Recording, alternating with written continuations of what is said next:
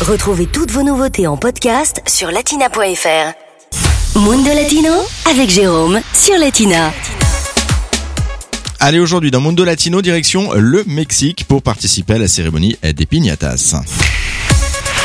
Bientôt Noël et les fêtes de fin d'année au Mexique. Les célébrations débutent dès le 12 décembre et s'étendent jusqu'au 6 janvier.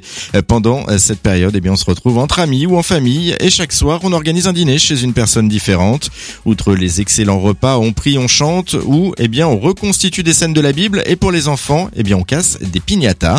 C'est une boîte remplie de sucreries et de jouets suspendus en hauteur. Les enfants doivent la casser à coups de bâton, les yeux bandés.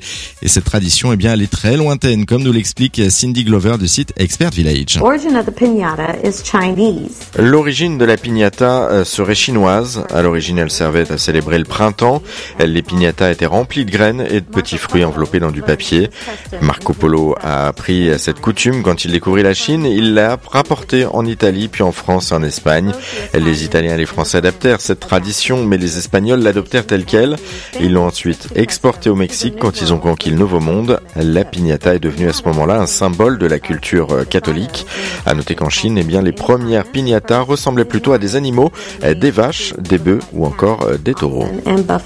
La, la religion catholique l'a ensuite reprise à son compte au moment de la conquête du Nouveau Monde, c'est au XVIe siècle. Elle jouait notamment sur la notion de bien et de mal, comme l'explique cette grand-mère mexicaine interrogée par nos confrères du journal Le Monde. Lorsque les adultes et les enfants frappent cette piñata, eh bien ils détruisent les péchés. Quand la piñata est brisée, ça signifie que le bien a triomphé du mal. Ils peuvent alors, les enfants ou les adultes, commencer à récupérer ce qu'il y avait à l'intérieur de cette piñata. Le plus souvent, ce sont des fruits ou des bonbons, car le mal a disparu. Et c'est à partir du XVIe siècle que la piñata prend la forme d'une étoile à sept branches. Aujourd'hui, elle prend la forme de tout et n'importe quoi et n'a plus aucun signe religieux. On l'utilise notamment pour fêter un anniversaire et traditionnellement, eh bien, on l'accompagne d'une chanson intitulée Dale, Dale, Dale.